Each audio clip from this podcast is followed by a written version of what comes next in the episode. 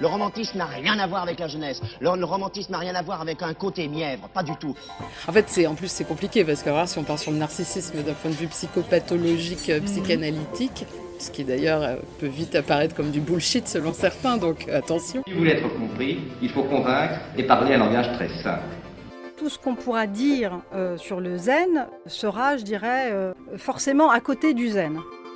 Vous savez, c'est un, un fourre-tout, c'est une auberge espagnole, ce mot-là. Euh, C'est un mot dont on ne sait pas tellement le contenu.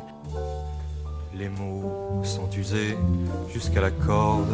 On voit l'ennui au travers et l'ombre des années mortes hante le vocabulaire.